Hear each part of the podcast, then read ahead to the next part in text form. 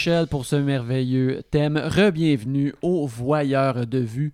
Euh, une grosse joute orale sur les vues en général et les gens qui regardent ces vues-là. Oui. Donc, moi-même, Yannick Belzil. Et moi, Alex Rose. Je sais pas pourquoi je trouve le terme joute orale euh, très drôle, mais aussi dégoûtant.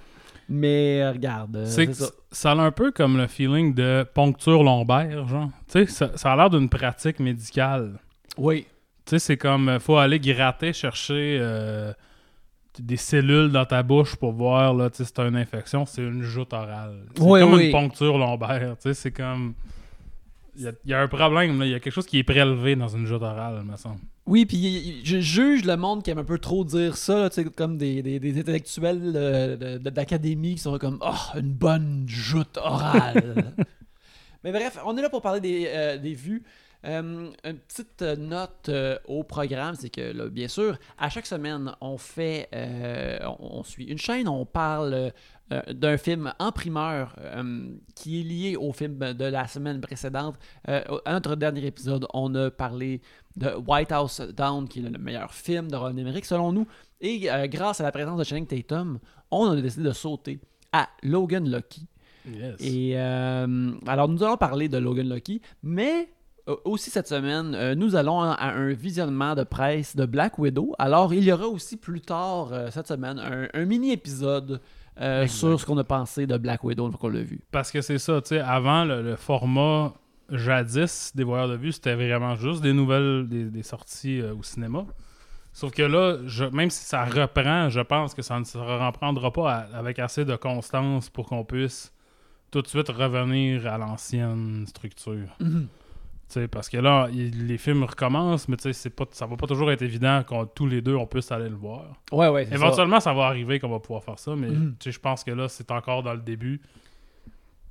On a pu le faire avec Fast 9 puis on le fait avec Black Widow, mais tu sais. Quoi? Je pense que ça se pourrait que ça arrive que on le voit, que ça arrive avec euh, Snake Eyes aussi. Ouais, ça Pour, pour moi, Snake Eyes, c'est c'est, euh, un film très voyeur de vue dans le sens que c'est un, c'est un, un- c'est un blockbuster qui existe, qui est pas particulièrement attendu, et Non, on finit ça. par le voir gratuitement Exactement. ensemble.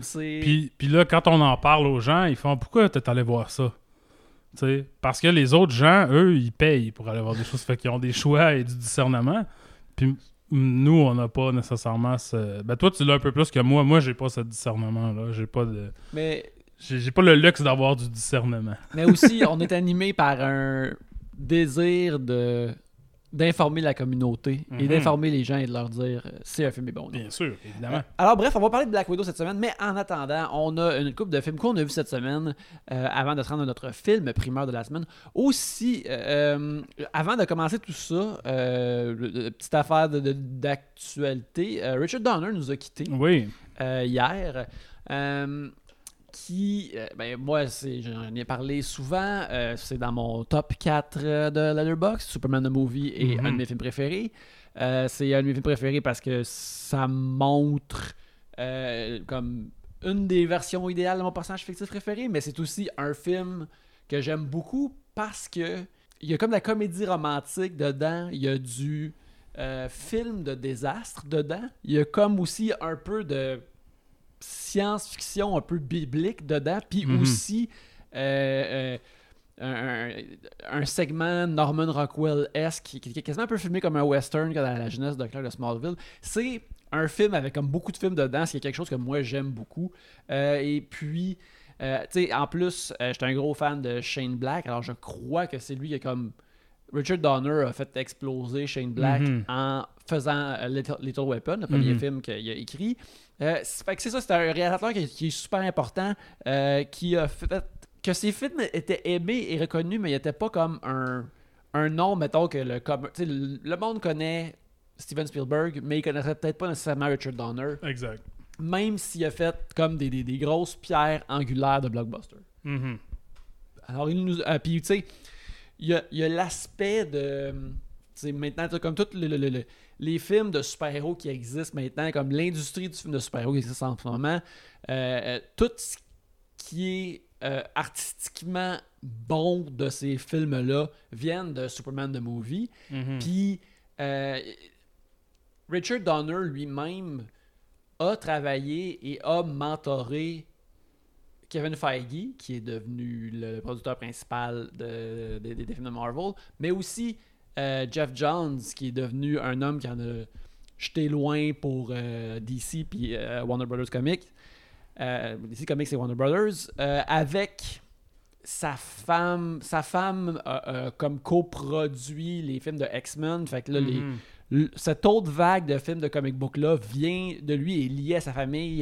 C'est un, un grand réalisateur et puis euh, si vous n'avez pas vu Superman the Movie euh, récemment, euh, je trouve que ça s'écoute bien. Il y a- vraiment comme plein de beaux petits trucs cinématographiques dedans qui sont euh, vraiment impressionnants sans être show-off. Puis c'est aussi un film full de charme, vraiment le fun. Alors je vous recommande de le réécouter maintenant, mais ça m'a donné aussi le goût de voir de ces films que j'ai jamais vus qui m'ont toujours intrigué, comme tu sais un, un 16 Blocks. Ouais, ça, je l'ai vu. Mhm. J'en j'en tiens un relativement bon souvenir, mais tu sais. je sais pas. Tu sais, lui, 16 Blocks, c'est comme 2006. Fait que Mhm. c'est juste assez récent que je suis pas encore tenté de le revisiter. Là. Ça fait 15 ans, puis là, je, là, je suis dans le. comme Je revisite les choses que ça fait 20 ans que j'ai pas vu, mettons. Mhm. Fait que c'est- mais tu sais, il me semble que c'est quand même bon. Puis tu sais, ils l'ont un peu refait, là, le dernier film de Chadwick Boseman, là, qui a- tu sais, 16 Blocks. Non, c'est. Non. c'est, c'est euh, 12, 21 Bridges. 21 Bridges, oui. Tu sais, Je pense que c'est un peu le même principe. Là, tu sais, c'est genre, il accompagne quelqu'un. En tout cas, tu sais, c'est vraiment un bon concept. Euh, tu sais, pour le genre de, de shit que j'aime, genre des huis clos, des affaires avec peu de personnages, tout ça. Euh, mais ouais, Richard Donner, tu sais, c'est. C'est pas toutes des classiques, là. tu sais, Il a aussi fait The Toy avec euh, Richard Pryor. Là, euh, Oui. Puis, tu sais, des affaires qui sont Timeline avec Paul Walker, tourné à Montréal, que j'ai pas vu d'ailleurs, fait que c'est peut- c'est peut-être bon, je pense pas, mais c'est peut-être bon. Euh, mais c'est quand même un, ça, c'est un important pour les années 80, tu sais, puis le, type de, pour la fondation du blockbuster, dans le fond. Parce que, tu sais, oui, c'est Jaws qui a inventé le blockbuster, mais il n'y a pas juste Spielberg qui a développé ça. Mhm. Fait que, tu sais, je- sais pas si je dirais que c'est un réalisateur sous-estimé nécessairement. Puis il a quand même fait une, une bonne pelletée de marde aussi. là. Il a fait un film, je sais pas, ça s'appelle Twitty ou une affaire de même. Puis c'est des années 60, là, c'est avant, parce que The Omen, c'est son premier gros film. Mais c'est un film où ce que Charles Bronson tombe en amour avec euh, une écolière de 16 ans et se marie avec elle. Et là, il déménage en Angleterre. Et là, comme en Angleterre, les lois sont pas pareilles, elle doit aller à l'école et ça, ça détruit leur mariage parce que l'enfant qui a marié doit aller à l'école. Oi, oi, oi. Twisty ou quelque chose comme ça. Attends, je- en tout cas, bref, je l'ai jamais vu. Mais tu sais, regarde, ça, ça te, ça te dit quelle sorte de cinéphile je suis comparé à Yannick. là. C'est que moi, j'étais comme, ah, je suis dans un mort, je devrais regarder ce petit film de pédophile. Lola, que ça s'appelle. Twinkie ou, ou Lola. Ben, les, les deux sont pas mieux. Euh, sont encore plus sales euh, comme titre. Mais, euh, en tout cas, bref, qu'il repose en paix. Et comme je dis, à, comme je, si vous me suivez sur Twitter, vous m'avez vu le raconter, mais que je parle à chaque fois. mon anecdote préférée de Richard Donner, c'est qui a été aussi beaucoup raconté sur Internet, mais au cas où vous ne le savez pas, il, voulait qu'on, il avait besoin de convaincre euh, Gene Hackman de raser sa moustache pour Superman the Movie. Mhm. Puis euh, Gene Hackman euh, ne voulait pas. Fait que là, Richard Donner lui a dit Regarde, si tu rases ta moustache, je vais raser ma moustache. Alors, Gene Hackman était OK. Quand on a commencé le tournage, il a vu Richard Donner avec sa moustache, puis il a dit Hey, euh, Dick, t'étais pas supposé raser ta moustache? Il a dit Ah ouais, c'est vrai. Et il a arraché la fausse moustache qu'il portait. puis ça, c'est un power move. Ça, c'est Ouais. un move de coquin. Et une autre euh, euh, histoire que j'ai vue justement dans les derniers jours qui est sortie, c'est euh, dans les années 80, euh, non, en, euh, après Superman the Movie, le film qui a fait, le, le film qui a fait ensuite, c'est comme plus un genre de comédie dramatique qui s'appelle Inside Moves, Mhm. euh, qui a pas eu un gros gros succès. Non. Cependant, à cause qu'un chroniqueur cinéma à Détroit l'avait comme vraiment euh, encensé, le, le film a ouvert plus large euh, à Détroit. Fait que Richard Donner il a fait de la presse, il a, il a été parler justement à ce, réalisa- à ce chroniqueur-là. Puis euh, il s'est immédiatement excusé parce qu'il avait mis la code du réalisateur sur le poster, du, du- du chroniqueur sur le poster, mais il avait mis une erreur dans son nom. Ok. Fait que là, il s'est Richard Donner s'est excusé après l'avoir rencontré. Puis là, plus tard dans la journée, euh, le, le chroniqueur, il est, il est à la job et il se fait appeler par sa femme. Puis sa femme dit On a reçu une caisse de champagne à la maison. Qu'est-ce qui est arrivé? Ben, Il dit Je sais pas, mais mets-en dans le congélateur, on va la boire frette, mais que je revienne de la job. Puis là, il revient de la job, puis là, il voit euh, la, la note que c'est Richard Donner qui voulait s'excuser de la, de, de l'erreur- de la coquille dans son nom, fait qu'il a envoyé full de champagne. Alors, juste des bonnes idées de Richard Donner, euh, juste des bonnes histoires de Richard Donner, c'est vraiment cool. Mais maintenant, euh, parlons euh, des films de la semaine. Oui. Alex, on revient toutes les deux de, de- des petites vacances. Les voyeurs de vue ont pris des petites vacances, même s'il y a eu des épisodes. Et tu es allé au Saguenay, Je suis allé au Saguenay. dans, dans ta patrie. Oui. Et je suis allé dans ma patrie en Abitibi pour le festival de l'humour émergent. Et j'étais à Rouen-Noranda et euh, j'en ai profité, vu que je restais longtemps pour aller euh, au cinéma Paramount de Rouen. Euh, qui était un, un- chic endroit qui n'est pas à son endroit original. Euh, mais d'ailleurs, je, je trouve que c'est une affaire le fun à faire si tu vas ailleurs, mais que tu es assez lousse de ton temps, aller comme dans le cinéma de quartier, ou du moins le cinéma qui n'est pas une chaîne de Mhm. la place où tu visites. Ça, je trouve que c'est une affaire de fun à faire. Euh, puis, je suis allé voir Souterrain, qui est un, un- un film, euh, un film québécois, qui est un, qui est un drame euh, qui se passe dans l'industrie minière, qui est euh, réalisé par Sophie Dupuis et est aussi écrit par Sophie Dupuis, euh, qui met euh, en vedette Joachim Robillard, que lui, je pense, j'avais. Peut-être je vois pas assez de films, mais c'est la première fois que je le voyais au grand écran. ouais, non, mais il a fait une coupe de films. Là. Il, est, il est dans le film Le bruit des arbres avec Roy Dupuis, Mhm. Euh, qui est un film de comme souterrain, mais euh, avec des travailleurs forestiers, essentiellement. Puis il a fait une coupe d'autres affaires, mais tu sais, toujours ces acteurs-là sont à la TV quelque part. Là. Mhm. Ça, c'est l'autre affaire. Moi aussi, genre, je le connaissais pas. J'ai fait une entrevue avec lui l'an passé, quand le film était supposé sortir l'an passé. Puis, tu sais, j'étais un peu comme, écoute, je sais que tu dois travailler tout le temps, puis pour moi, t'es es complètement nouveau. Puis, tu sais, ça, c'est It's on me, parce que, justement, le, juste le, le bref temps que j'étais au Saguenay, que je- j'étais devant la TV, moi, j'écoute jamais, la- j'ai pas les de, de câble, là, tout ça. Mhm. J'étais comme, ah ouais, hein, cet acteur-là, il fait des émissions de TV. Ah ouais, hein, j'ai vu euh, Max Gervais dans une annonce de Cisco. Ah oui, ça, c'est nouveau pour nous tous. C'est ça. Puis, puis là, j'étais comme, ah ouais, hein, il, y a il se passe des affaires à la TV autres que ce qui se passe sur Internet. Tu sais, l'Internet, c'est pas toute la vie au complet. Fait que là, j'étais j'étais mystifié par ça. Ça, c'est une leçon que si vous avez retiré quelque chose de cet épisode-là des voyeurs de vue, là, euh, en haut de écouter Superman the Movie, mettez une affaire par-dessus ça. C'est, la vie n'est pas tous sur Internet. Nous ça. sommes tous euh, coupables de ça. Euh, oui, met- le film met aussi en vedette euh, Théodore Pellerin, Guillaume Cyr, Catherine Trudeau, euh, Jean Italien, et bien sûr James Heinemann, Michael Gouin, Chantal Fontaine est là. Euh, euh, plein de, d'acteurs justement de, téléromans euh, d'ici. Mhm.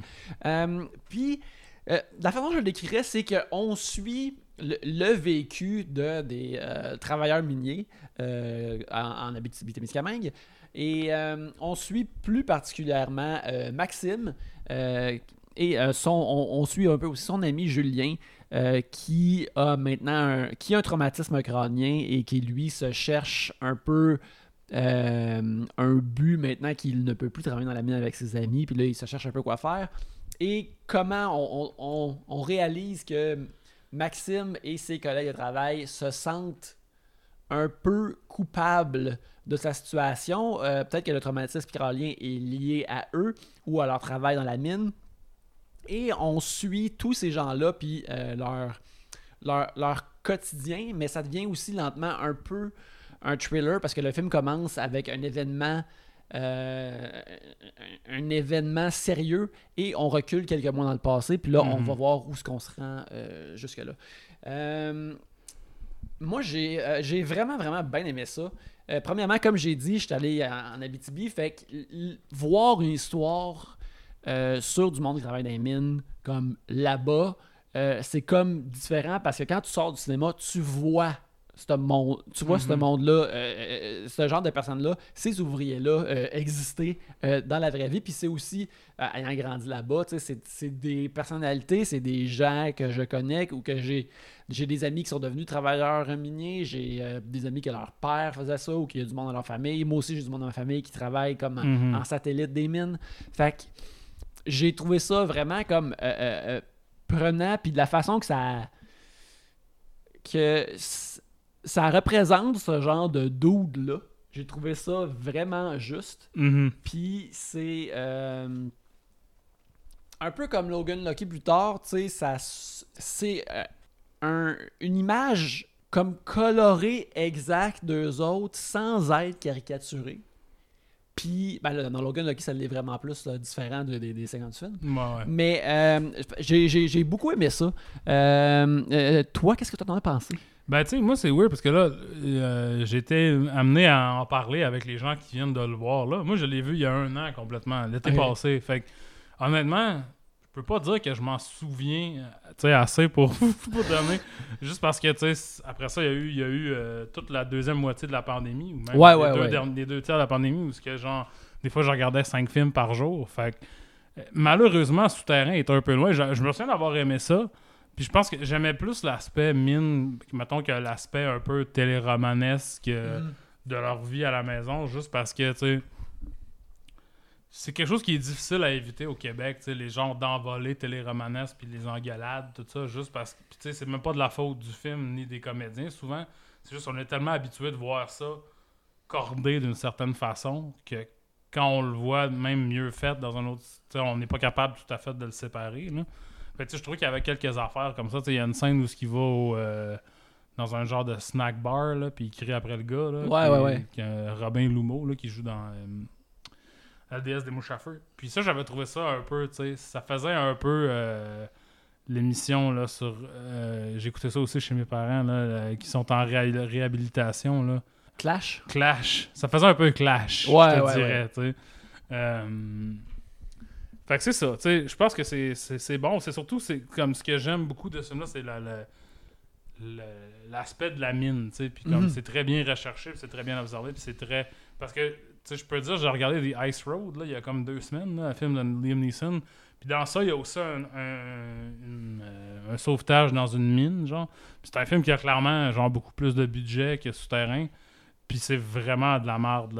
L'aspect des affaires de mine, c'est vraiment, vraiment cheap. On dirait que ça a été tourné toute la même journée, tu sais, sur euh, un, espèce de soundstage euh, pas clair avec des roches en mousse, là. Genre, tu sais, c'est...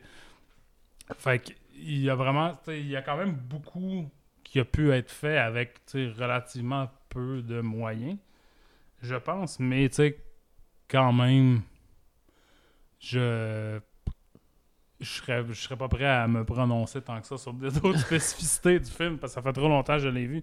C'est ça, j'ai fait des entrevues parce que ça allait sortir l'été passé.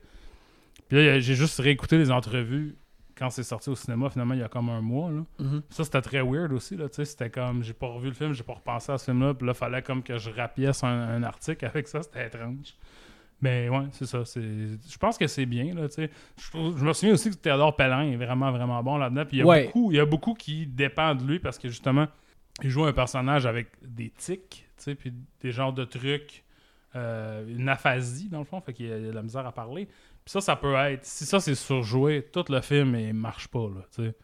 Si Ouais. lui il est trop comme euh, dans Kaido là, genre, toute l'affaire devient Kaido, fait que genre c'est difficile, c'est vraiment c'est ça qu'il faut qu'il soit top notch pour que le film fonctionne, puis c'est ça que je trouve qui fonctionne. Oui, oui. Ah ben, il est vraiment écœurant, tu sais. euh, comme le, le plus grand commentaire, le, le- commentaire le plus positif que je peux faire comme de, de- de son jeu d'acteur, puis un peu de comment c'était fait, puis c'est écrit. C'est comme à chaque fois qu'on le voyait, j'étais comme Ah, j'espère que tout va aller bien pour Ouais. lui et ses amis.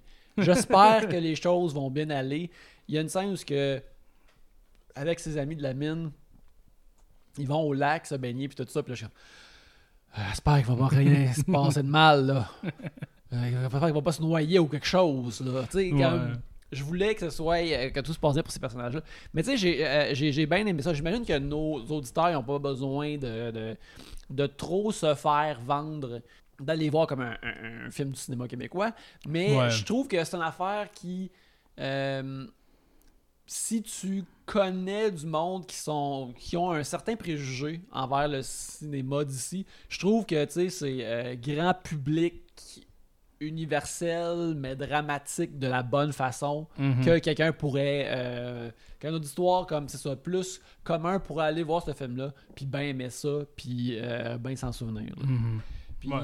comme j'ai dit, sur- il y, a- il y a une certaine ressemblance à Only the Brave, mais un peu plus Mhm. glauque, qui est euh, bien sûr un, un- un- un- un compliment pour les voyeurs de vue. Ouais.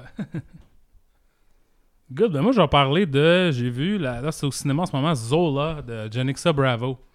euh, qui a le mérite, euh, ou peut-être pas, d'être euh, un film qui est basé sur un thread Twitter euh, de 2015 d'une danseuse exotique du nom de Zola qui a fait un thread. Je pense qu'il y a 148 tweets dans le thread et elle raconte une histoire abracadabrante de magouille dans laquelle elle s'est ramassée. Euh, et donc, le film est basé là-dessus. C'est euh, Bravo et le, le dramaturge Jeremy O. Harris qui ont adapté les tweets. Mais en fait, ils ont adapté un article qui est sorti par après, après la, sensation virale des tweets. Mais, euh, puis Bravo, je la connaissais un petit peu parce que je la connaissais de nom parce qu'elle avait réalisé un film avant qui s'appelait Lemon. Elle était mariée à l'époque avec euh, Brett Gelman. Mhm. Puis euh, Brett Gelman est le personnage principal dans Lemon. Je l'avais pas vu. Fait qu'avant de voir Zola, j'ai regardé Lemon, qui est un film très, là, euh, tu sais, une comédie awkward de gens awkward qui pissent dans leur culotte, là, tu sais, du genre de. De, de, de Todd Solondz un peu plus absurde, là, mettons, un peu plus décalé, là, un peu moins euh, fondé dans la réalité que Happiness, mettons. Mais dans ce genre de. Fait que là, j'étais comme. J'avais trouvé ça correct, mais tu sais, sans plus, là, j'étais. Comment dire ça, ça, ça filait surtout comme, mettons, une enfilade de, de court-métrage, plus qu'un vrai film.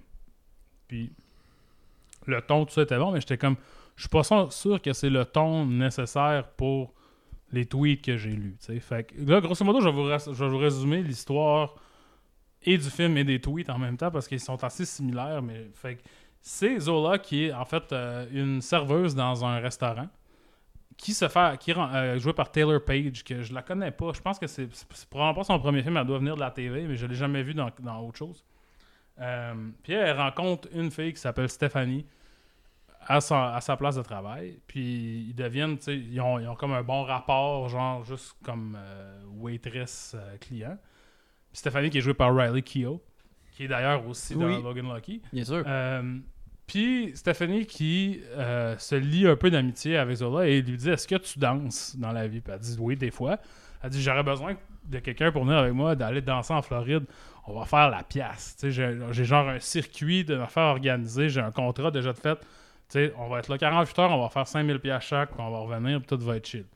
Puis comme Ok, c'est d'accord. Le lendemain, ils se font ramasser dans une vanne par. Ben, elle se fait ramasser dans une vanne par Stéphanie, son chum, qui est un dude euh, vraiment nerd, tu sais, comme vraiment un. Un white wa- wannabe gangster avec un- une barbe juste de cou, là, tu sais, qui est Ouais, joué ouais. par euh, Nicholas Brown, là, au- euh, cousin Greg de Succession. Et le coloc de Stéphanie, qui est un dude dont on ne sait pas le nom, qui est joué par Coleman Domingo. euh, de... Il est dans Watchmen, Coleman Domingo? Il est dans, il est dans Ma Rainey's Black Bottom, en tout cas. Euh, je crois que Coleman Domingo est dans euh, Lovecraft County. Hmm. Fait que, ils partent vers la Floride, ils se ramassent dans un, dans un motel miteux où est-ce qu'ils vont juste dropper le chum et continuent sur leur chemin et se rendre compte. euh, mettons, ben, en fait, Zola se rend compte assez rapidement que, que le personnage joué par Coleman Domingo n'est pas le coloc de Stéphanie, mais bien son pimp. Et que ben, elle vient de se faire enfiroiper dans une affaire comme si elle est, elle est une travailleuse du sexe. Ben, quand, ce qu'elle est dans un sens parce qu'elle elle danse, mais elle est pas. euh, tu sais, elle couche pas avec des clients pour de Mhm. l'argent. Fait que, elle se rend compte que là, elle est comme prisonnière de ce genre de situation-là, qui arrête pas de devenir plus insane et qui arrête pas d'être minimisée et un peu comme. euh, tarabiscotée par Stéphanie, qui éventuellement, s'installe dans un hôtel et commence à faire des passes pendant que Zola attend pour que quelqu'un vienne la ramener, tout ça. Bon. Puis, la façon que le, le thread de Twitter est construit, c'est très exagéré. C'est clair que c'est vrai, mais il y a une tradition orale dans la, dans la façon de raconter l'histoire. C'est- Ce qui est vraiment bon de ce thread-là, c'est que c'est vraiment c'est bien utiliser le format d'un tweet, qui à l'époque était de seulement 140 caractères, pour, essentiellement séparer l'information de façon narrativement. Chaque tweet est un nouveau punch quasiment, sais. Puis si c'est pas un punch, c'est- conçu pour que le prochain soit un punch. tu sais. Puis je sais pas à quel point, tu sais, je veux dire, c'est clair que c'est- voulu de sa part. Je ne sais pas à quel point elle a workshoppé les, les- le thread ou whatever, ou si, si ça sortait vraiment de, de sa tête, là, comme un peu euh, en écriture directe. Mais bref, ça, c'est la qualité que le, le thread a. Parce que ce qui se passe dedans, c'est quand même triste. C'est fucked up. Puis c'est aussi, le- ce qui rend ça vraiment intéressant dans la tradition orale de quelqu'un qui te raconte quelque chose, c'est que c'est comme dans un film. Mhm. Mais là, on a un problème quand ça devient un film. Parce qu'on est habitué de voir ces choses-là dans un film. C'est là qu'il y a le problème. C'est quelque chose qui arrive quand même relativement souvent, je pense, quand on adapte une histoire vraie. Puis que le, le hook de l'histoire vraie, c'est hey, c'est comme dans Goodfellas, mettons. tu sais. Mhm. C'est que là, il faut suivre la réalité de quelque chose à un certain niveau. Et en plus, il faut faire fonctionner ça dans un- une optique peut-être un peu plus limitée du cinéma. Fait que, je vais donner un exemple. Dans le thread, à un moment donné, Zola, elle parle du chum, le gars joué par Nicholas Brown, que je me souviens plus de son nom, euh, qui, quand il, revient dans l'hôtel, il est dehors en train de fumer un bat avec un dude, puis elle- genre, je sais pas, là, il a pas rapport à il est avec un des puis là, il dit OK, bye au dude. Puis là, 40, 50, 60 tweets plus tard, ce dude-là revient. Tu sais, dans une toute autre situation. Puis ça, c'est un twist dans la vraie vie, tu sais. Mais dans un film, ça peut pas être un twist parce que tout ce que tu, tu mets à l'écran est un choix dans un film. Non, mais t'es comme, ah, ok, si quand ce gars-là revient, c'est moins surprenant. C'est ça, c'est moi surprenant. Puis, tu sais, c'est joué, par- c'est un- il est joué par un acteur relativement connu, là, Jason Mitchell. tu sais. On le reconnaît, on voit, il est présenté comme un personnage. Fait que quand on le voit, puis quand au troisième acte, il arrive comme à un endroit où est-ce qu'on ne s'attendait pas à ce qu'il soit, c'est vraiment moins surprenant que ce serait quand quelqu'un te raconte une histoire où ce que ça se passe. sais. Mhm.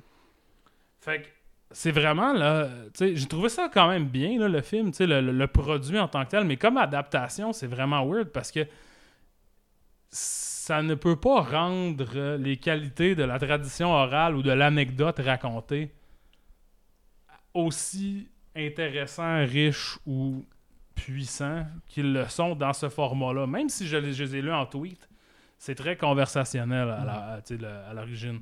Le film fait pas vraiment ça. C'est- C'est c'est là que, ce qui m'a déçu, puis c'est peut-être même pas la faute du film, c'est que le film semble excessivement banal pour un film. Quand tu le compares à la vie. C'est un peu comme, comment dire, sais, une comédie romantique poche. là. Mhm.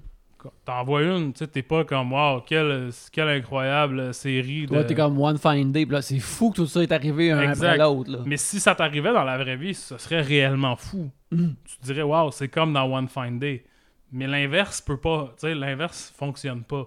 Fait que je pense que c'est un peu ça. Tu sais, tout le monde est bon, les, les comédiens sont vraiment bons, c'est bien fait, tout ça.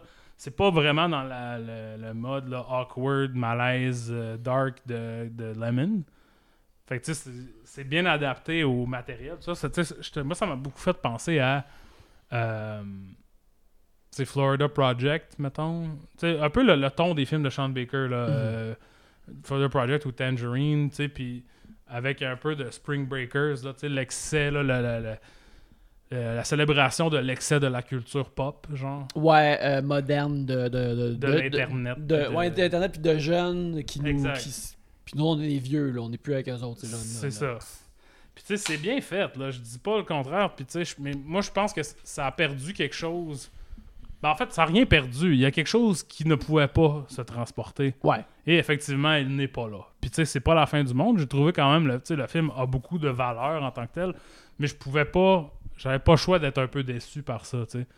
Après ça, je dis pas si vous avez jamais lu le thread, qu'est-ce que ça donne, tu sais, parce que... Mais je pense que ça, ça fait un film quand même relativement banal, même si tu connais pas Thread. tu sais. Mhm. Juste parce que ça s'inscrit dans la lignée de plein d'autres films. tu sais. C'est c'est un peu difficile de, de séparer le, le film à lui-même de, de, de, de- de- tout ce qui existe de cinéma, un peu de crime, de pimp, puis d'affaires, de guns. tu sais, puis- Fait que, tu sais, je pense que ça vaut la peine d'être vu, c'est bien.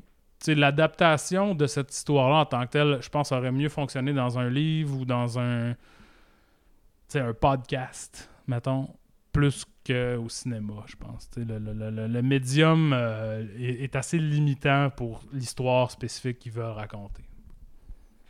Ouais, puis ça, c'est euh, le nouveau film euh, de la boîte de production A24 Mhm. qui. Suis pas mal sûr qu'ils ont fait Spring Breakers et The Florida Project et Tangerine aussi. Ouais, fait que ça, c'est- dans leur lignée, c'est intéressant, c'est comme ils font, euh, ben, sont, là, ils sont plus autant nouveaux qu'avant, fait qu'ils sont en train d'avoir un style de, de, de, de trucs qui font des affaires cool, du, Ouais. un peu du moment. euh, Il y a souvent Riley Keough dedans. Ouais, ouais, regarde, elle est là, elle est là. Euh, ben, mais je suis même curieux d'aller voir. Il doit être au cinéma du parc en ce moment. Ouais, je pense Ma que copine oui. et moi, on voulait aller le voir, alors euh, on va sûrement faire ça bientôt. Euh, en parlant de. Euh, pour souligner, euh, Coleman Domingo. euh, pardon. Coleman Domingo est dans, euh, est dans Euphoria. Puis il est aussi dans Ah Fear of the Walking Dead. Fear the Ah, Walking Dead. Et euh, en plus d'être sur Broadway puis plein d'affaires, alors moult choses, moult choses. Puis, euh, ok, fait notre autre film qu'on va parler, c'est qu'avant justement d'aller dans, dans, dans du du Steven euh, Soderbergh. Steve Soderbergh ou Steven Soderbergh? Steven Soderbergh. Avant d'aller dans du Steven Soderbergh de 2013 avec Logan Lucky, on va aller avec. du- 2017. C'est 2017? Oui, ça a plus de sens. C'est après son. Parce qu'il avait Ah pris oui! sa retraite Ah oui, c'est vrai. pendant deux ans. Il a fait un- deux, sa- deux saisons de The Nick pendant sa retraite. Ouais. Puis là, il est revenu avec Logan Lucky. Fait qu'avant d'aller justement avec son, son, son, son, son retour de retraite, on va y aller avec son plus récent film. Euh, il a sorti cette semaine euh, aux États-Unis sur HBO Max et sur euh, Crave ici. Euh, no Sudden Move, qui, euh, qui, l'a réalisé, qui est écrit par Ed Solomon. Mhm. Qui est tout de même, euh, euh, qui est, ce n'est pas du, du niaisage, qui est surtout reconnu pour avoir comme coécrit Usual Suspects, Mhm. mais qui a aussi, il est comme dans les crédits final de Men in Black. Mhm. Euh, il, a, il a dit en entrevue qu'il aurait dû laisser son nom euh, sur les crédits de X-Men, comme ça, ça du premier X-Men, ça aurait fait plein d'argent. Ouais, il, a, mais il a écrit Bill and Ted aussi. Puis, euh, Les films de famille Adams. ouais, ouais. Fait que bref, un dude qui, qui, qui, qui est pas mal bon. Ils ont écrit, ils, ont, ils ont fait ce film-là, que ça se passe dans les années 50 euh, à Détroit. Puis on suit euh, le personnage euh, de, euh, de Goins, qui est joué par Don Cheadle, qui est un, un- un criminel, qui est un homme de main, pas exactement small time, là, qui, qui, Ouais. qui- qui- qui est un criminel qui sort euh, récemment de, fri- de- de prison, qui est menacé parce qu'il y a euh, en sa possession euh, des données importantes sur le monde interlope, mais qui est, fait, il est puissant, mais il est aussi comme un homme, un, un homme euh, ciblé Ouais, euh, pour ses connaissances. Puis là, il est, euh, il est engagé euh, pour une jobine criminelle de routine, c'est qui est de, de, de, de lui avec un autre criminel qui est joué par euh, Benicio del Toro et aussi euh, par euh, Kieran Culkin. Kieran Culkin. Ils doivent surveiller la famille euh, d'un homme alors que quelqu'un d'autre fait du chantage à cet homme-là pour qu'il vole des plans secrets. Exact. Alors, ce qui commence avec une job vraiment simple part pas nécessairement en couille, mais il y a anguille sous roche. Mhm. Et ça, ça- de, de ce, de, de cette job-là banale, on découvre une conspiration criminelle qui s'étend dans le détroit de cette époque-là, à travers les industries de la ville, Mhm. mais aussi les différentes factions criminelles, puis les autres factions industrielles qui sont liées ensemble. Fait que là, c'est des chassés croisés entre Don Cheadle qui essaie de retirer son épingle du jeu, euh, son nouveau partner qui est Benicio del Toro. Mhm. En même temps, on a euh, des mafieux. Euh, dont un qui est joué par Ray Liotta, Mhm. ainsi que et, et sa, et sa femme qui est jouée par Julia Fox, qu'on se rappelle de notre bon euh, Uncut Gems, mais on a aussi Euh, David Harbour qui joue le mari qui doit, euh, qui est un peu un, un- un pion euh, Ouais. de cette conspiration-là criminelle, que- qui essaie de faire le mieux qu'il peut. Euh, sa femme, ce que sa femme euh, Amy Sammet. qui Amy sa femme. Qui, elle, euh, a ses- qui a juste qui nous glissouille qu'elle a peut-être d'autres choses à faire qui est vraiment intéressant. Euh, euh, mais c'est vraiment comme un, un- un gros damier de personnages qui euh, devient euh, vraiment, vraiment complexe. Et le film est euh, super bien tissé. Toi, qu'est-ce que tu as pensé de No Sudden Move? Ben, tu sais, Alex? moi, No Sudden Move, quelque chose comme ça, c'est euh, de l'herbe à chat pour moi. Genre, quand on a vu le premier trailer qui avait rien dedans, qui était essentiellement juste un trailer de, avec les, les acteurs puis le nom de leur personnage, Oui. j'étais comme, ouais, ouais, ouais, ouais, ouais, ouais. Tu sais, euh, le, le, le gif de Nick Kroll qui fait yes, yes, Ouais, c'est ouais, ça, ouais. ça c'était moi. Puis là, euh, ben ça, a- ça a livré la marchandise que je voulais, là, tu sais. C'est c'est à la fois super compliqué, mais vraiment facile à suivre. Tu sais, des fois, genre, je regarde des films de merde, genre de Bruce Willis, là, des films cheap, là. Puis là, je suis comme, je comprends rien de ce qui se passe. Je comprends pas. Puis je pense pas que c'est parce que je suis cave.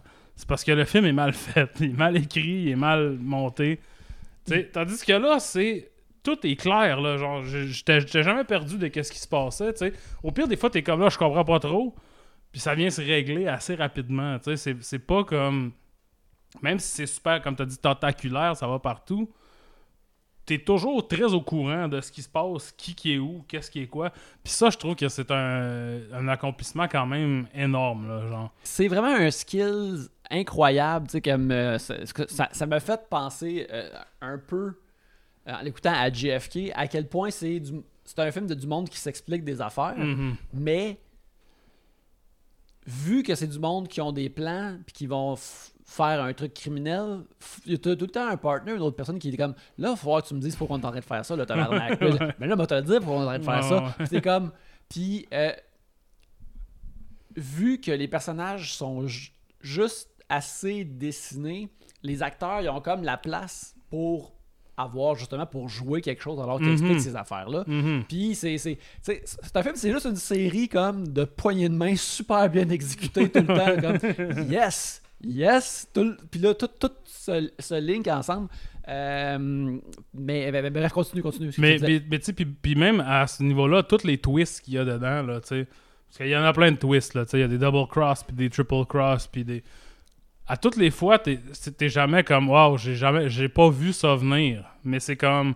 Je l'ai un peu vu venir, mais je m'y attendais pas. C'est- c'est comme, il y a y, comme une nuance, là.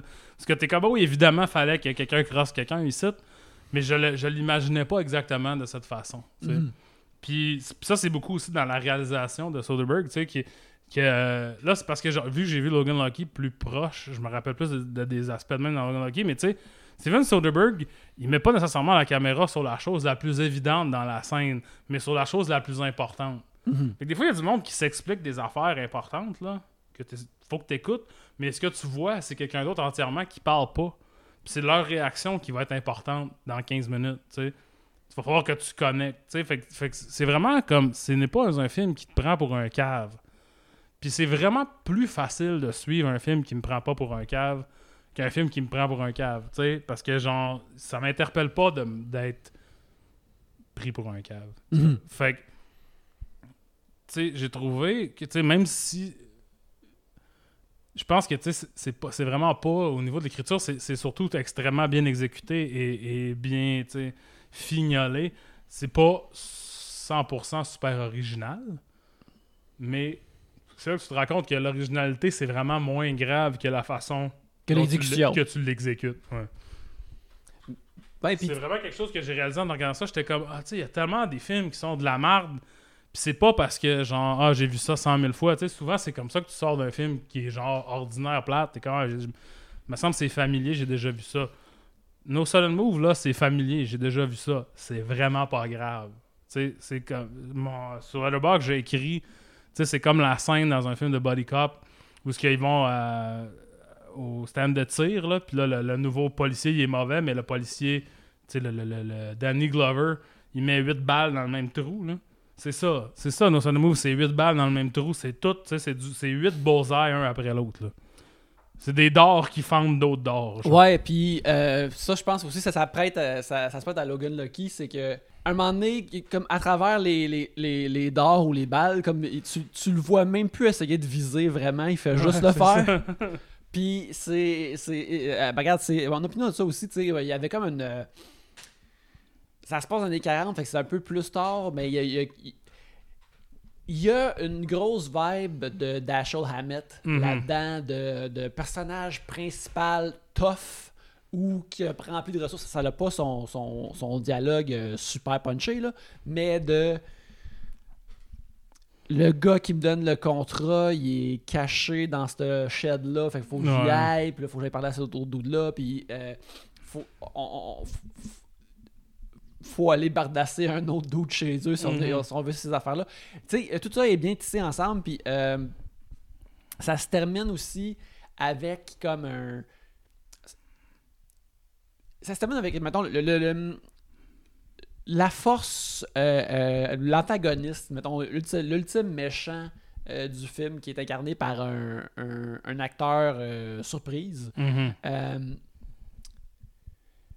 Et vraiment, ce que je trouve intéressant, puis il y a aussi un peu de ça dans Logan Lucky, c'est que c'est tout de même pas exactement euh, pamphlétaire, mais ça revendique quelque chose. Ouais, ouais, ouais. Puis, je trouve que la façon que c'est fait, là, ça, ça- le, le jupon dépasse plus là-dedans, mais ça a, ça a vraiment aussi une vibe de. Tu sais, le monde, il disait comme Ah, avant les films, là, il, il était pas woke de même. Mais ce film-là a, a des enjeux pareils, c'est juste qu'il. Là-dedans, il dépasse un petit peu plus, mais les, les, les, les, les, les, euh, les conventions puis les trucs que ça essaie d'exprimer sont vraiment comme en dessous euh, d'une façon que euh, ils sont peut-être moins maintenant dans le cinéma ou c'est peut-être parce que c'est un genre de, de, de cinéma comme grand public adulte Mhm. qui foisonnait jadis puis qui existe pratiquement plus Ouais, maintenant. ça. Parce que justement, je pense que ça fait une couple de fois, là, tu sais, depuis que Soderbergh est revenu, là, qu'il fait des films où ce que c'est comme. Le, le, le message, c'est fuck le capitalisme. Ouais. Le capitalisme dé- détruit tout. Tu sais, euh, The Laundromat, c'est ça. Puis Ouais. euh, Let, Let Them All Talk, je pense, ça, l'affaire avec Je l'ai oui, je l'ai toujours pas vu mais je veux Ça, le c'est voir. fucking bon aussi. Tu sais, ça, c'est genre un film de, de road trip de madame sur un bateau. Là. Tu sais, c'est, c'est un film genre euh, style book club là, sur papier. Là. Mais Steven Soderbergh, il arrive, puis là, il est comme. Encore là, genre, juste un coup de circuit, genre, ça part dans le soleil. Parce que tout le monde est genre, qu'est-ce qui vient de se passer? Puis ça aussi, c'est un peu comme, genre, tout le monde est ruiné par l'argent. L'argent, le besoin d'avoir de l'argent ou le besoin de faire de l'argent pour les autres Mhm. c'est ce qui va faire, qui va ruiner ta vie, genre. Euh, J'ai pas vu High Flying Bird, mais High Flying Bird, c'est se passe dans le monde du- de la NBA, là, du basket, puis des, des recruteurs de basket, tout ça. Encore là, ta vie va être ruinée parce que tu vaux quelque chose, tu peux donner de l'argent à quelqu'un d'autre. Mhm. Quelqu'un d'autre va faire de l'argent si toi, tu souffres. Puis c'est ça aussi, Sudden Move. Fait que là, Soderbergh, il est juste rendu... Logan Lucky, c'est plus soft que ça, c'est un Mhm. peu aussi... Mais c'est- aussi dedans. Fait que, regarde, moi je suggère qu'on qu'on jump direct là dans Logan. Lucky, mais euh, regarde, c'est ça. Euh, euh, No Sudden Move, disponible euh, sur Crave. Euh, je voudrais aussi mentionner euh, le retour de John Hamm étant Oui. habillé dans du, dans du linge d'époque. C'est qui est quelque chose qui semble tout de même avoir évité depuis Mhm. Mad Men et qui a décidé de refaire pour, pour ça. Euh, Il y a- mais il y a, là, il y a deux affaires que je veux mentionner Oui. avant parce que je voulais pas pensais pas qu'on jumpait tout de suite. Bill Duke. Oui, Est-ce que j'aime Bill Duke? Là, je me rends compte que genre. Tu sais, Bill Duke, euh, qui est l'acteur euh, chauve noir qui est dans Predator. oui, oui, oui. Qui se rase la tête, me semble. Oui, qui, dans- qui- qui- qui se rase au sec dans Ouais. la jungle dans Predator. C'est ça. Puis là, dans ça, il joue un des. Tu sais, il est très peu dedans. Il est, il est quasiment plus une figure euh, dans, les, dans les marges du film, mais qui est comme un, un gangster. Là. Puis là, il y, a il y a juste un shot de lui là, filmé par en bas, là, tu sais, en, en contre-plongée, là, avec une canne. là. Puis là, j'étais genre. Tu sais, Bill Duke, il a genre 75 ans, là, puis il a- l'air genre d'un cartoon. Il est tellement épeurant. il y a personne de plus épeurant que lui. C'est qui est épeurant dans ce film-là?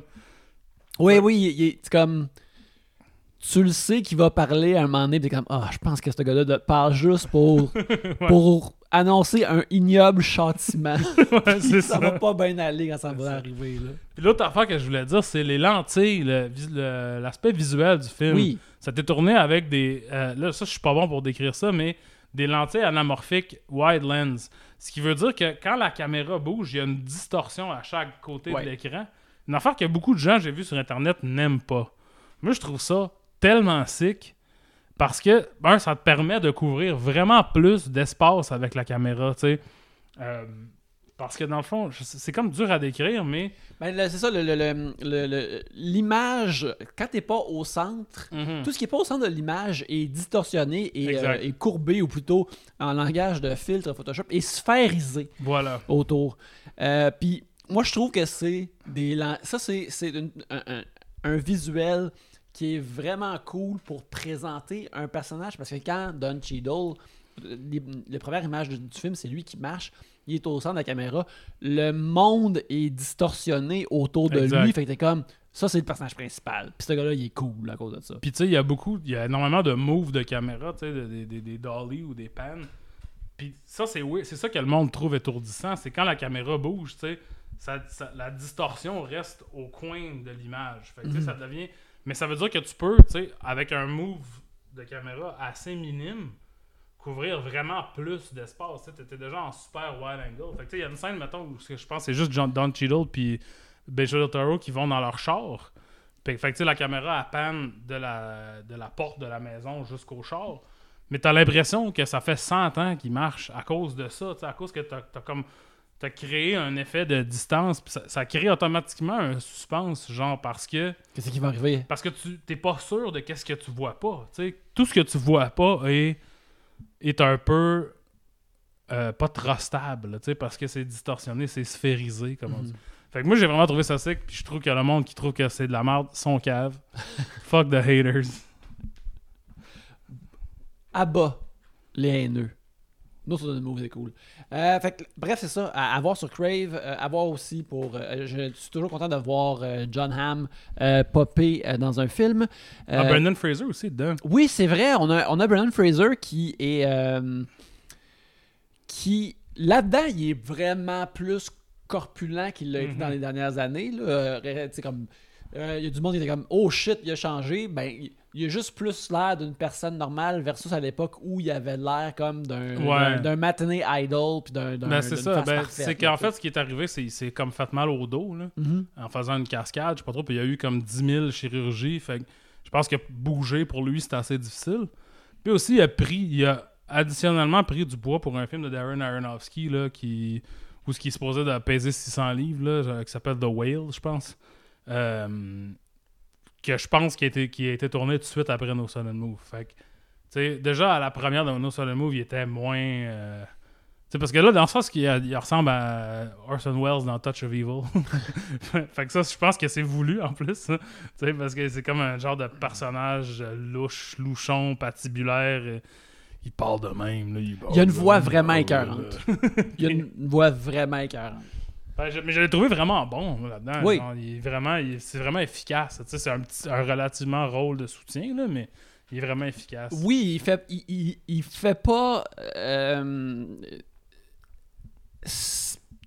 sa vibe sympathique de leading man qu'on lui connaissait. Ouais. C'est ça, il est comme entièrement un character actor dans ce, Ouais. dans, dans ce film-là. là. C'est vraiment cool.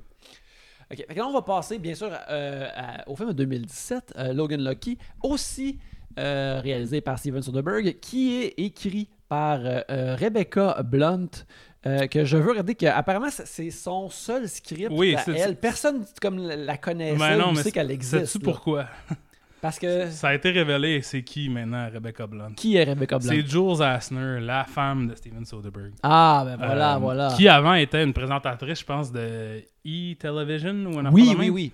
Puis elle a pris sa retraite de ça, puis maintenant elle écrit, il me semble qu'elle a écrit deux romans. Mais vu que tu sais, c'est son mari qui, qui le réalisait, puis qu'elle était connue comme personnalité, tout ça, elle était comme je pense que ça va faire mal au film si le film sort avec mon nom dessus. Mhm. Mais plus tard, par après, elle a révélé que c'était elle, Rebecca. C'est comme surprise, c'est moi qui ai écrit C'est un super bon film. C'est ça. Euh, ben, regarde, si vous savez pas, euh, euh, Logan Lucky, c'est. on, on suit. le- le- le- le- en- français, ça s'appelle Le Destin des Logan. Oui. qui, ça fait qu'on suit la famille Logan. On suit surtout Jimmy et Clyde, qui sont joués par Channing Tatum, qui est celui qui nous a amené de White House Down, et Adam Driver. Et leur sœur Millie, qui est jouée par Riley Keough. Et c'est un, un moment donné, le- le- c'est appuyé dans le film, c'est euh, un, un- un film de vol de banque essentiellement. C'est un Ocean 7-Eleven Mhm. euh, que on, suit euh, ces gens-là qui viennent de, de, de Vir- de Virginie occidentale. Oui. Et puis, euh, Jimmy, euh, il, il est un travailleur euh, ben, minier, un peu comme. Ouais. exactement, essentiellement un travailleur minier, comme dans, comme dans Souterrain, euh, qui travaille euh, sur un chantier euh, qui est en dessous. euh, d'un- d'une piste de course de NASCAR, de- de- de- en fait d'un complexe de course de NASCAR, parce Mhm. que c'est pas juste des stands, c'est des magasins, c'est des, des condos, même il y a des condos, il y a du monde qui vivent dedans. Ouais, et- ça, ta fenêtre de salon, c'est la piste de NASCAR. Ouais, ça c'est ben, super sain. C'est vraiment cool. Euh, et puis, lorsqu'il est mis dehors de sa job de façon injuste, il, euh, il, est comme il est comme en crise. Mis dehors par euh, Jerry de The Office. Oui, oui. euh, Jerry de Parks and Recreation. Parks and Recreation, pardon, oui. Puis euh, c'est ça qui, qui- qui est mis dehors avec la, toute la bonhomie du monde que Jim Ware peut, peut, peut générer. Et on, on- il va au bar euh, où son frère, euh, qui, où son frère justement Clyde, qui, euh, qui est amputé, qui a un- un- un- un- une prothèse euh, à cause d'un- d'une bombe, d'une mine qu'il a rencontrée durant la guerre. Ils boivent ensemble, ils se mettent et rentre un personnage vraiment cool qui est joué par Seth MacFarlane, Oui. qui est Max Chilblain, qui est un gars de boisson énergisante. Ils se battent contre lui et euh, à- en plus de ça, Jimmy apprend que son ex-femme va peut-être déménager hors euh, du, de l'État avec Ouais. sa petite fille. Fait que là, il y a beaucoup de choses qui commencent à y peser dessus.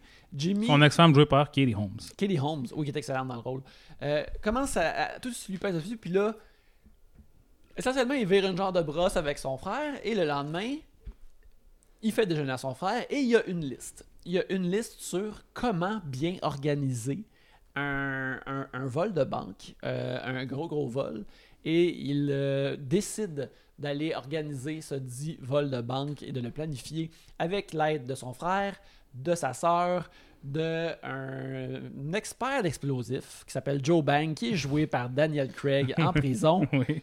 Euh, à travers tout ça, ils vont rencontrer plein de personnages, dont euh, sais, un, un, un conducteur NASCAR qui s'appelle Dayton White, qui est joué avec une absence d'esprit ou d'humanité incroyable par Sebastian Stan.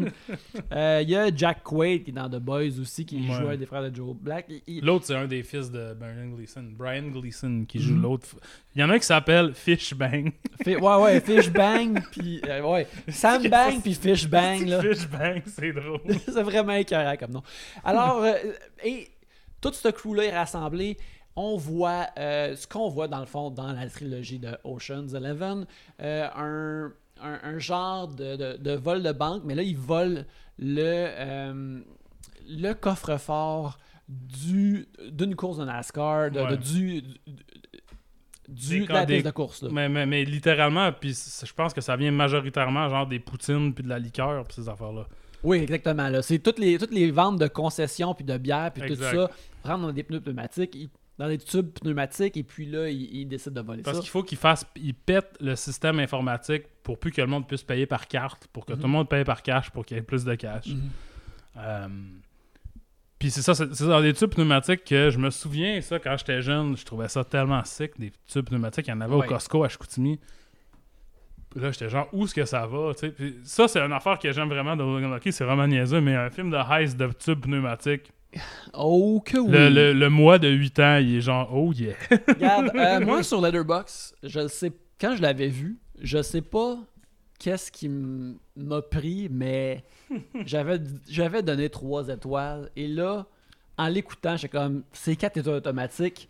Euh, je me suis gardé une petite gêne, mais j'aurais, je l'ai quasiment mis à 4.5. Ben, moi aussi, j'ai pensé 4.5, mais il y a trop de Seth MacFarlane. Il m'énervait trop. C'est ça qui a redescendu à 8 Ouais. à- ou à 4 sur 5. Là.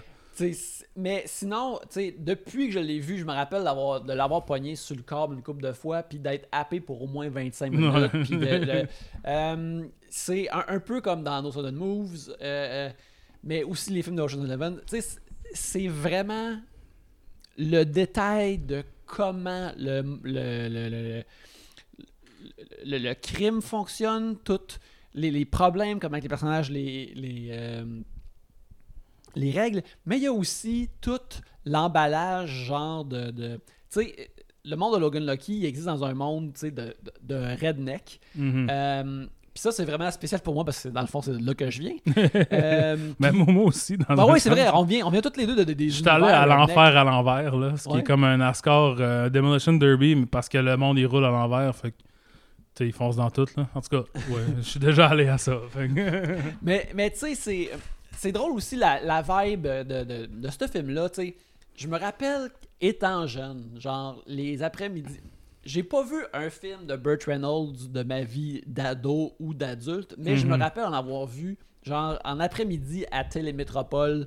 Tu sais, de- je me rappelle clairement d'avoir vu euh, The Best Little War- Whorehouse in Ouais, Texas.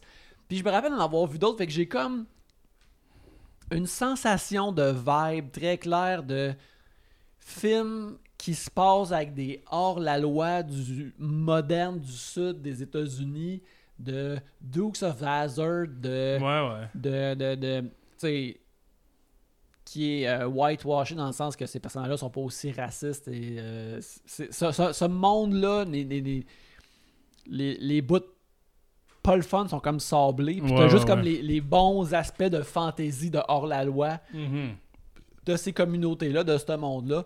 Puis, Logan Lucky, c'est comme un film dans cette vibe-là. Mhm. Fait que je trouve juste ça comme étrangement réconfortant de mon enfance. Mais tu sais, très upgradé à le, la version très corporate, euh, très Walmart de ce que c'est maintenant, tu sais, le, le- le- Ouais. les rednecks, là.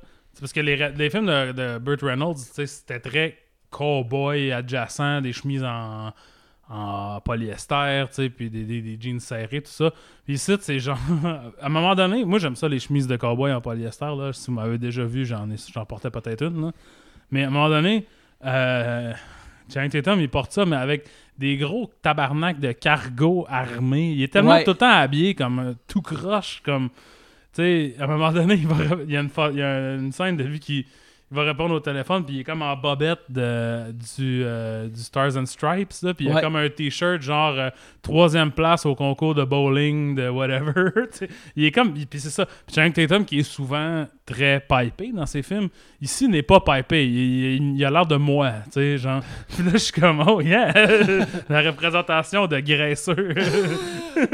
Regarde, toutes les représentations sont importantes. c'est ça. J'ai l'impression que ça, c'est. Il est comme un petit peu plus euh, euh, joufflu qu'il serait quand il est off d'a- d'avoir l'air d'une vedette d'Hollywood. Il est vraiment bon, je trouve, dans ce rôle-là parce qu'il joue. il- il- il- une de ses qualités, c'est qu'il peut avoir l'air pas futé d'une façon sincère, Mhm. mais Jimmy Logan est clairement très futé. Mhm. Et ça marche vraiment bien, mais parce que ça, il y a comme une humilité de. J'ai pas besoin de dire à personne à quel point, dans le fond, je suis brillant aux affaires comme ça. Il y a, il y a- il y a- il y a comme une intelligence humble que là-dedans que je pense pas l'avoir vu faire dans beaucoup d'autres affaires. Ben, tu sais, moi, je trouve que. euh, il fut un temps où Channing Tatum était un acteur très mal. très peu apprécié. Tu sais, Mhm. Tout le monde était comme Channing Tatum. Il faisait des films assez mauvais de danse, puis. Des, des films de Nicholas Sparks, puis des shit de même, là. Puis il est pas très bon là-dedans. Tu sais, mais je pense que c'est le c'est 21 Jump Street, en fait, qui a comme. Parce que qui a fait un film qui c'est vraiment mauvais là, The Son of No One ça s'appelle avec euh, Al Pacino, Tracy Morgan, Juliette Binoche, tu sais, Gros line-up. un là. gros line-up, mais tu sais, c'est sur le dos de Channing Tatum que ça- cette chose doit se passer. Puis ça marche pas, tu sais. Parce que je pense, c'est un peu comme, c'est le même principe que Colin Farrell, je pense. Tu sais, quand Colin Farrell, on lui demande, vu que t'es beau, puis que t'as, t'as, t'as des pecs, puis tout, t'es ténébreux, puis t'es, self-important, ça chie tout le temps. C'est jamais bon. Tous les films de merde, quand ils ont essayé de faire de Colin Farrell une star, euh, ténébreuse de Mhm. cinéma, ça marchait pas. Mais quand Colin Farrell, ils ont dit tu peux être un peu baveux, tu peux être un peu décalé, champ gauche, c'est là que depuis ce temps-là, Colin Farrell fait beaucoup plus de bons films qu'il en faisait, tu sais, euh, mettons, en 2000 de- à l'époque de SWAT, là, genre. Ouais, ouais, ouais. Fait que Channing Tatum a ça aussi, tu sais, il a pas le plus gros range du monde. Je pense que tu sais, c'est assez limité, il peut pas jouer plein d'affaires. Je l'imaginerais mal jouer, mettons, un prof de littérature ou des affaires de même. Mais quand c'est bien assorti à ce qu'il y a de l'air, c'est ça aussi l'affaire. Channing Tatum a toujours l'air de ce qu'il y a de l'air, fait que tu peux pas lui donner des affaires faramineuses à jouer. Mais quand il est bien utilisé, tu sais, ça, ça va vraiment. C'est la même affaire. Riley Keough, mettons. Ouais. Tu sais, là, maintenant, elle est bonne, tout le monde l'aime. Mais Riley Keough est dans Magic Mike. Puis elle est pourrie dans Magic Mike. Pour moi, le Elle, maillon... elle joue sa, sa, sa blonde infirmière, c'est ça? Ouais. Puis tu sais, pour moi, le maillon faible de, de Magic Mike, le premier, sais, qui est un film assez dramatique comparé au deuxième, là, c'est qu'elle est tellement pas bonne. Puis tu sais, elle est tellement pas, genre, euh, chaleureuse. Puis tu sais, comme elle a pas l'air de vouloir être là tant que ça, tu sais, que je pense qu'à un moment donné, il y a eu un déclic. Puis quand le, genre de personnage qu'elle joue dans Logan Lucky, c'est aussi le genre de personnage, ben, pas vraiment, mais tu sais, c'est- c'est quelqu'un de plus extraverti, un peu Mhm. plus comme. tu sais, je pense que c'est difficile pour beaucoup ac- beaucoup d'acteurs de faire ténébreux puis renfermé quand puis pour d'autres acteurs c'est juste ça qu'ils sont capables de faire. Tu sais c'est comme c'est- l'affaire la plus difficile je trouve. Mais bref je l'ai pas non plus beaucoup fait, vu faire des choses comme ça. Puis tu sais il est dans Side Effects là, qui est un film de Steven Soderbergh aussi avec euh, Rooney Mara puis Catherine Zeta-Jones Oui. je pense qui est comme un thriller puis dans ça, il y a comme un petit rôle. Il est dans Haywire. Il, est sou- il travaille souvent avec Steven Soderbergh, maintenant que je pense à ça. Mais puis dans ces, dans ces rôles-là, il était utilisé un peu comme genre, voici un beau gars stupide. Tu sais, Mhm. comme euh, la, la représentation de- du mâle alpha euh, qui va se qui va se faire décalisser, euh, tu sais, qui, qui, qui, qui, qui est ultimement genre juste un obstacle mineur dans l'histoire du film. Fait que, je- je pense, honnêtement, en regardant ça hier, j'étais comme, c'est probablement sa meilleure performance. Puis même si je le trouve fucking drôle dans les films de Jump Street, là, comme, il est très très drôle. Puis quand. je juste. Je pense qu'une des scènes qui me fait le plus rire, c'est quand ils, ils prennent genre. euh, là, je, je, je suis parti sur une, une tangente, là, mais Ouais. dans, dans le premier, dans 21 Jump Street, ils prennent genre du moche ou de l'acide ou quelque chose. Puis là, Johnny Tatum, il sort sa langue. euh, puis là, Rob Riggle, il fait Stop that, I don't like that. Puis là, il essaie de repousser sa langue dans sa bouche. C'est fucking drôle. Euh, ouais, ouais. En tout cas, ça n'a pas rapport, mais c'est drôle en crise. Il y, a- il y a tellement comme une grosse langue plate qui sort pas, euh, de sa belle face parfaite. C'est vraiment comique. Il y a comme. Il y a de l'air. Tu sais, du, du, du robot tirelire que tu pouvais lui donner une, une Ouais. scène, puis là, sa langue sortait. Sa, sa langue sortait. En tout Il a cas, l'air de ça. mais, mais ça, ça m'amène à une autre affaire. C'est que moi, euh, en revoyant Logan Lucky, j'étais vraiment surpris à quel point c'est pas juste comme un, un film d'action funny. C'est une comédie. Mhm. c'est quasiment au niveau de d'un film de Will Ferrell quasiment c'est juste c'est juste tellement plus tête tellement mieux écrit tellement mieux joué que la majorité de ces films là tu sais. mais c'est une grosse comédie niaiseuse là, à, à à beaucoup d'aspects. Oui, c'est, c'est, une affaire que j'ai, vraiment apprécié euh, du film. C'est que, oui, c'est, comme. C'est niaiseux et cartoony. Quand ils vont en prison, comme on, on, on on- se textait pendant le film, puis tu les prisonniers ont des gros suits avec des stripes dessus, comme dans un cartoon. Je suis pas sûr que ça existe encore tant que ça dans le système Ouais, carcéral. Peut-être que oui, mais en tout cas, c'est dans. Paddington 2 puis c'est ça, Logan c'est ça que j'allais dire aussi Paddington 2. Puis, euh, euh, fait il y a des. les- les- les- tu sais, Joe Bang, il est, euh, il, est cartoony, pas pire, mais il est plus un personnage euh, folichon. Ouais. Euh, mais ses frères sont ses vraiment frères sont, sont des cartoons. Ouais.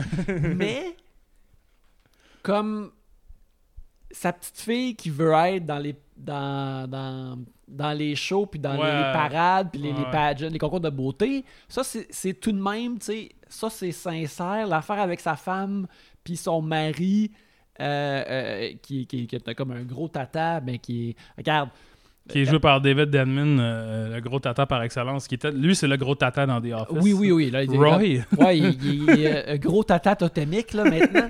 Et puis, euh, tu sais, mais je te dirais comme, tu sais, revenant, euh, re- revenant de- de- d'avoir passé comme une semaine en Abitibi euh, l'été et euh, avoir arrêté euh, gazé à Mont-Laurier en retour de week-end de fête Oui. du Canada, m'a dit que tout le monde que tu vois dans Logan Lucky, il existe tout pour de vrai. Ouais. Puis le, le film les rend bien. Puis. Mais, mais, mais c'est ça, c'est qu'il y a, y a- il y a un aspect que ça rit pas de ce monde-là, mais il y a du monde qui sont. euh, le monde qui sont cartoony. ils- Le son pour les autres aussi. Selon pour les autres aussi, ils sont comme Ah oui, tu sais, Fishbang, c'est un. Tu sais, comme si tu vis dans sa ville, comme Ah, Fishbang, c'est un petit personnage. là. mais tu sais, il existe. Tu sais, euh, il y, a- il y a- il y a un petit rôle, euh, Catherine Waterston, Mhm. euh, qui est absolument. tu sais, Qui, qui, qui, qui est là comme dans le fond 4 minutes, Ouais. qui est super charmante. Mais tu sais, elle a, a- a conduit un genre de Winnebago qui est une clinique mobile. Puis elle parle d'un autre aspect, justement, comme. euh, Channing Tatum demande Ah, c'est une affaire de charité. Ah, vous savez qu'ici, qu'elle- elle dit Tu sais, le monde parfois sont trop fiers pour utiliser le monde charité, euh, de, Ouais. de charité. Puis, tu sais, elle explique bien le monde. Puis, en même temps, tu vois, il y a une personne qui est comme. C'est du monde qui sont non-cartoon. Mhm. Euh, fait que j'ai trouvé ça intéressant comment c'est- c'est c'est vraiment précis et exact que t'as des hillbilly le fun, mais t'as aussi du vrai monde euh, du sud ou de Appalaches Ouais. des États-Unis, qui, qui sont des vraies personnes. Mhm. Puis le- la balance, c'est- une des, des- des nombreuses affaires que le film vraiment bien. Une autre affaire que je trouvais carré, on a pratiquement pas parlé de Adam Driver. Mais je l'ai remarqué premièrement avec Adam Driver, puis je l'ai vu à travers d'autres personnages, c'est comment que le, le film va souvent donner comme des, des petits moments aux personnages euh, c'est vraiment juste eux autres dans le plan. Puis, tu sais, comme son, son personnage qui, qui, a- qui- qui a perdu, euh, que le- le- le- la guerre a pris un de ses bras. Euh, en fait, plus Ouais, juste son avant-bras, il explique tout ça. mais tu sais, il y a comme une relation, mettons, de de fierté et de de gêne face à son statut d'amputé Mhm. qui est vraiment comme que, lui il joue très bien puis des fois tu le vois juste dans une scène il est comme ah mon bras ah je l'ai pas mon bras tu sais Euh, il y a une autre scène avec Riley Keough à un moment donné que qui on, on- on nous révèle à travers le film qu'elle est une est une conductrice experte Ouais. et quand ils sont à la piste de course et juste à l'extérieur dans le char, elle a soudainement elle a la tête à côté après la porte. Euh, ses yeux deviennent comme des gros yeux de manga remplis genre de de vouloir quelque chose qu'elle aurait peut-être jamais puis t'entends les bruits des chars de NASCAR puis là Mhm. moi soudainement je l'ai vu j'étais comme ah elle aurait pu être une chauffeuse de NASCAR mais euh, peut-être que le destin justement être une, une- une Logan l'a empêché de ça là. même si c'est une conduite c'est 40 puis tous les personnages ont des petits moments de même vraiment le fun Euh, à travers justement la, la, mécanique de, de vol qui est vraiment le fun Euh, bref euh, c'est ça qu'on dit depuis tantôt ce film là il est bon Ouais. il est bon tu sais, il y a la scène, il y a une scène où ce que ça c'est je pense que ça c'est comiquement genre d'un point de vue comique, c'est la meilleure scène du film, c'est quand il demande à Joe Bang de faire une bombe là pour tirer dans le tuyau là. Puis là, puis là ils mettent tu sais la bombe c'est genre juste des cochonneries qu'ils mettent dans un sac. Puis là ils s'ostinent là, là Channing Tatum il dit ça n'a pas rapport, ça peut pas être une bombe. Là, ils la mettent dedans, puis là, immédiatement, elle revient, tu sais, ça, ça bloque la machine. Fait que là, le sac revient, puis c'est Adam Driver qui le pogne, il le reçoit, genre. Puis, tu sais, y a- cette joke-là est genre quatre fois dans le film où ils sont comme Ah, ça va exploser, tu sais. Puis là, il faut qu'on se dépêche, ça va exploser. Mais toute cette séquence-là de la bombe qui est dans le tuyau est tellement parfaitement timée. Tout est parfait, là. Tu sais, genre, il n'y a pas de façon d'améliorer ça, il n'y a pas d'autre. Cette scène-là est parfaite, je pense. Mhm. Juste la façon que tu sais, tout est fait. Puis il y avait beaucoup de ça. J'aurais dû les noter. Je les ai pas notés hier, mais tu sais, il y a beaucoup de moments où que je suis comme. Tu sais, une petite affaire, ça fait toute la différence. là. Tu sais, c'est vraiment comme. Un petit, juste une des fois, genre un move de caméra, quelqu'un parle, la caméra move, puis là, tu vois quelqu'un que tu pensais pas nécessairement que c'était important de voir comment eux perçoivent la situation, mais là, ça devient important. Encore là, c'est, ça, c'est ce qu'elle a en commun avec No Sudden Move parce que au niveau du ton, ils sont assez différents. Euh, mais c'est, c'est vraiment la précision de Soderbergh. Genre, il sait tout le temps exactement qu'est-ce qu'il est en train de faire à la bonne place. Tac, tac, tac, ça niaise pas. Mais tu sais, tu, tu, dis ça comme tu sais, tu me l'as texté, puis j'étais. euh, oui, c'est. euh, Steven Soderbergh met en scène ses propres skills de réalisation parce que quand Channing Tatum se fait mettre dehors de sa job, il prend son il s'en va vers son truck, il prend son casque de construction puis il pitch derrière lui puis ça tombe direct dans la poubelle. Ouais. toute Qui d'une- ferme. La poubelle qui ferme la après poubelle qui ferme. C'est comme tabarnak. Puis, puis juste ça, c'est ça, c'est vraiment c'est drôle parce que ça arrive plus tard dans le film, Ouais. plusieurs fois que les, les, les frères Logan pitch quelque chose avec un visou parfait. Puis juste ça, je trouve ça incroyable parce que comme, comme shortcut de, de scénarisation parce que si tu vois un personnage être aussi exact comme ça, de juste pitcher comme ça, tu fais comme crime, c'est que cette personne-là sait ce qu'elle fait, est vraiment badass. Puis justement, euh, quand que- que Adam Driver attrape l'explosif, c'est comme il est pas juste capable de pitcher parfaitement, il est capable de catcher parfaitement. Puis t'es comme, oh Chris, qu'est-ce qui se passe? Euh, euh, C'était vraiment écœurant. C'est vraiment Ouais. écœurant. Euh, euh, super de bon film. C'est ça qu'on dit depuis tantôt, mais tu sais, à chaque fois que je pognais un bout à TV, j'étais comme, ah, crime, c'est bon, faudrait que je le regarde au plan à un moment donné. Puis là, je l'ai réécouté une fois de plus. Puis, m'a dire que si c'était pas du fait que ce mois-ci sur Criterion, il y a, une- il y a- il y a eu il y a une grosse barque de films néo-noirs Mhm. euh, à laquelle euh, je veux passer au travers, je pense que je me retaperais Logan Lucky ce week-end. Ouais. je, je- je ferais mon, mon, mon- Je l'écouterais avec mon calepin pour noter tout ce qui se passe dans chaque scène pour le décortiquer à poche pleine. là, Mais parce c'est ça que je pensais. Moi, je l'ai vu, le Logan Lucky, quand c'est sorti au cinéma. J'ai j'ai fait un review, tout moi ça. aussi. Puis, tu sais, souvent quand je vois un film au cinéma puis je dois écrire dessus, je pense pas vraiment à le réécouter, tu sais, parce que j'ai quand même fait, je pense, un visionnement actif, tu sais, Mhm. parce qu'il fallait quand même que j'écrive dessus. Mais il y a des films où ce que je, tu sais, puis ça m'arrive quand je vois des Tarantino en général aussi, c'est comme Asti, genre, on aurait dit que la première fois, même si j'ai pas tant aimé le Tarantino que ça, on aurait dit que la première fois c'était juste comme. C'est standard. Il fallait le faire. Il faudrait que je le réécoute. T'es comme à la job. Là, Ouais, c'est ça. Puis, tu sais, là, je faudrait que je le réécoute encore. Puis des fois, c'est comme. Mettons, quand j'ai réécouté Once Upon a Time in America, je l'ai réécouté pas si longtemps que ça après l'avoir vu. Once Upon a Time in Hollywood, excuse. Puis j'étais comme, ben, en fait, tout ce qui me gossait de la première fois que je l'ai vu me gossait de la deuxième. tu sais, j'avais. J'étais bien de pas être obnubilé par, tu sais, comme le, le spectacle de la, Mhm. de la patente.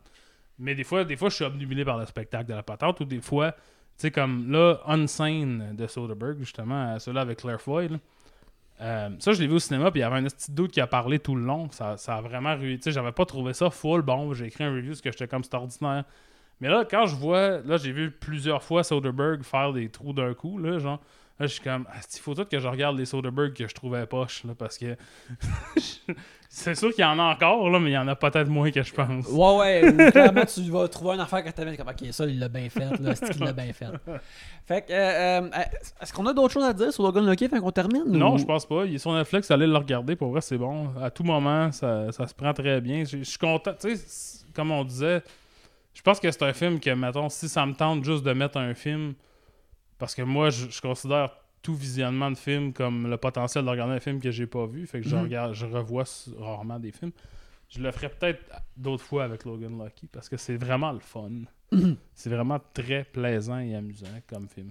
Oui, absolument. Fait que. euh, c'est ça, on s'est gardé une petite gêne sur Seth MacFarlane, mais tu sais, tu m'avais dit aussi que. euh, Parce que on- on- je suis comme sur le bord de dire comme. Est-ce un film parfait? C'est proche d'un film parfait, mais. euh, regarde, juste pour dire. Seth MacFarlane, il est comme trop content d'être là, puis il est Ouais. très Mike Myers-esque, comme Ouais, tu, tu- tu- tu me disais en, en- en- en texto, là, il, il est too much, mais en même temps, t'es supposé le haïr, fait que.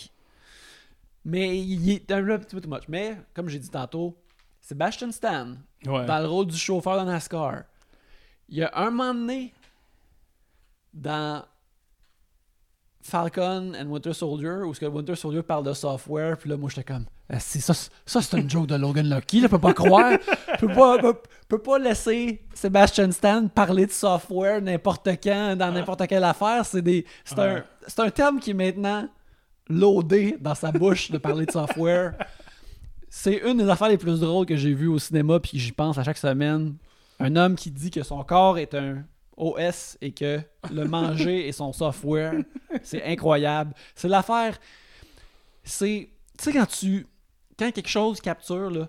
Ceci est une chose qu'une personne stupide pense vraiment intelligente, là. Ouais. Je- je t'ai- je- c'est incroyable. Je t'en émoi devant, devant cette, dans cette line-là, de la façon que lui, il dit. Ouais.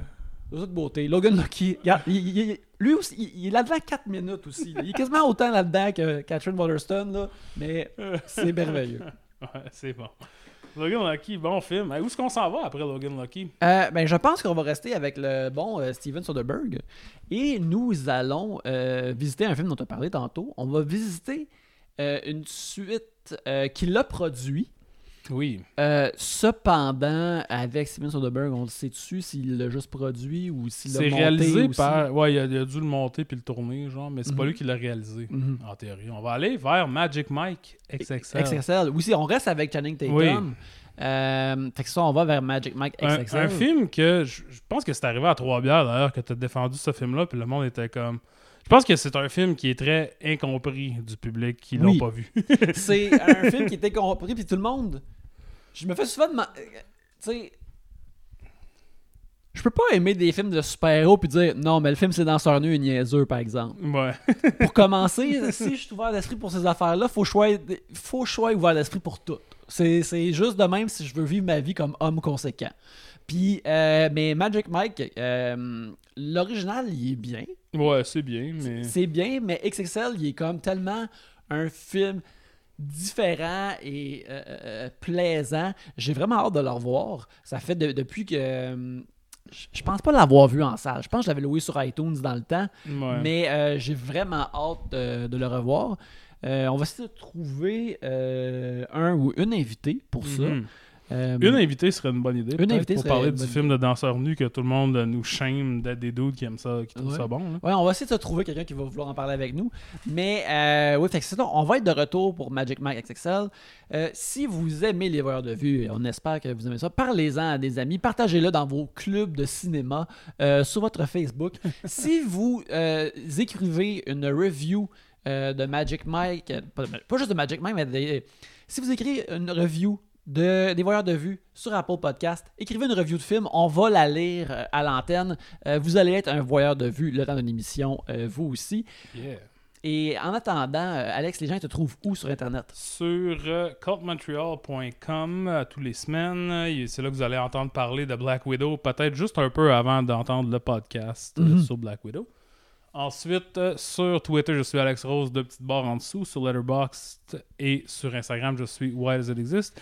Et cette semaine, j'ai part- ou la semaine passée, j'ai participé au podcast de mon ami Malcolm Fraser, qui était euh, la personne qui avait ma job dans le texte Tell Mirror euh, qui s'appelle What is this music? C'est en anglais euh, qui parle de musique des goûts musicaux tout ça. Et je parle je, je parle en long et en large de ma collection de disques et ce que ce que ça m'a donné d'écouter tous mes disques pendant la pandémie et tout ça.